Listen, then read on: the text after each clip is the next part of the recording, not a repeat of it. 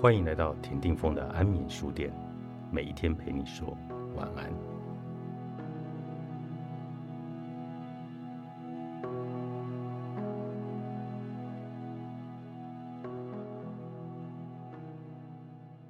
每当我觉得把自己操得太凶，都会想起在加州的威尼斯耍电锯的街头艺人。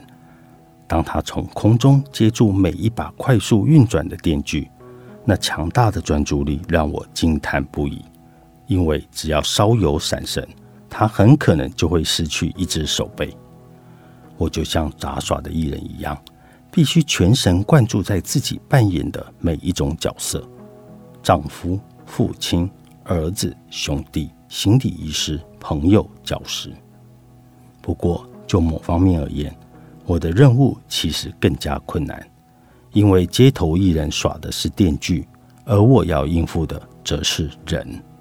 由于我扮演的每一种角色都很重要，能分配到各个角色的时间却很有限，因此我必须确保自己关心的每一个人都不会觉得被忽视。对忙碌的人而言，试图照顾到每个人的需求，其实是自我挫败的行为，因为通常到最后，谁都没有被照顾到，就连自己也不例外。如果你让自己分身乏术，不仅会有过劳的风险，还有可能必须承担他人的鄙视和愤怒，因为他们期待你在身边。关键在于，当你陪伴他人时。要让对方觉得自己受到重视。在我认识的众多大忙人之中，把自己的各种角色扮演的最好的一群，就是那些能全心投入每一项活动和每一个对象身上的人。在办公室，他们全神贯注在自己的工作上；回到家，办公室就是过去式。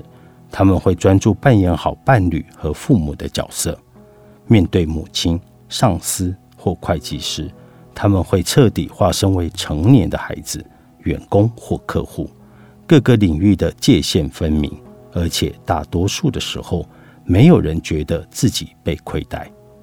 我之所以说大多数的时候，是因为大忙人的人生中，总有一些时期会让自己所爱的人觉得被亏待。出现这种情况时，我会建议忙碌的人告诉对方。你是我最重视的伴侣，你们是我最重视的孩子，这是我最重视的一段挚爱，而我，我就是我最重视的自己。如果我让你觉得没有受到重视，那是我的疏忽，我很抱歉。但请理解我，人生中的每一个部分都很重要。话虽如此，除了解释之外，你必须还有其他的作为。毕竟，唯有透过行动，才有办法展现你对某人的重视。例如，假设你没有遵守承诺，再多的安慰支持也无法让你的孩子或伴侣感觉到被珍惜。此外，一定要主动，而不只是被动反应。当你只会遵照他人的要求，对方并不会觉得自己受到重视。因此，你应该主动实现承诺。答应出席孩子的足球赛是一回事，但不需要提醒就主动表示你的大比赛快到了，对吧？我已经等不及要去看了，这又是另一回事。